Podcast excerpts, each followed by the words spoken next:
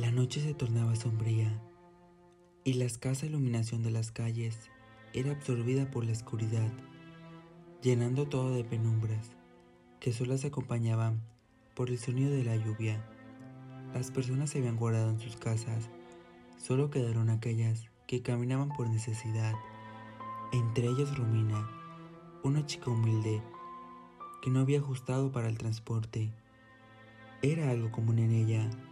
Muchas veces había recorrido ese camino en las mismas condiciones, pero eso no evitaba de que se pusiera de nervios. A pesar de que el frío obligaba a todos a esconder su rostro bajo sombreros, bufandas y abrigos, causando cierta desconfianza al cruzarse unos con otros.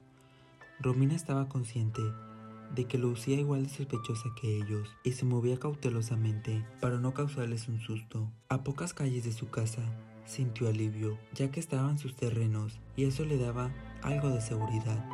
Sin embargo, al doblar la esquina, distinguió una oscura silueta, caminando por la misma acera y en dirección a ella. Conforme ambos avanzaban, le inquietaba un poco no poder distinguir su ropa ni el sonido de sus pisadas. Era tan solo una sombra que hacía temblar las luces por donde pasaba. Con un poco de preocupación, Romina se fue a la otra acera, apurando el paso volteando para todos lados. La sombra ya no estaba más. No estaba más en la lejanía.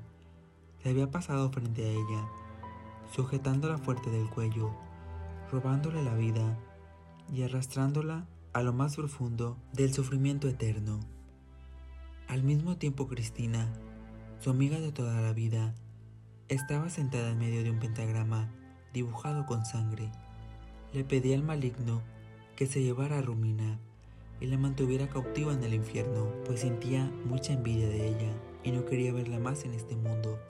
Los días pasaron, Romina seguía desaparecida y ante la consternación de todos sus allegados, excepto de Cristina, que ocultaba su sonrisa, pues estaba contenta de que sus ruegos finalmente fueron escuchados.